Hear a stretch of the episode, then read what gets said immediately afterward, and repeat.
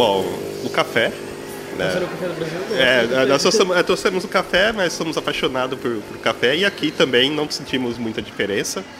Gostos não mudam. Jefferson e a mulher Luane entram numa pastelaria no Montijo, pedem um café e um pastel de nata, quebram uma regra e falam sobre as eleições no Brasil. Minha esposa, nós temos um. Nós não falamos de política, mas temos uma discussão saudável quando falamos, né? Porque assim. Eu votaria nulo porque, para mim, o Bolsonaro e o Lula são lados opostos, mas é tudo junto. Jefferson não apoia nenhum candidato. Luane votaria em Bolsonaro, mas sem cheque sem branco. Apoio Bolsonaro, sim, mas para mim também ele não é o herói. Ele tem as falhas dele, ele fala coisas que não deveriam falar.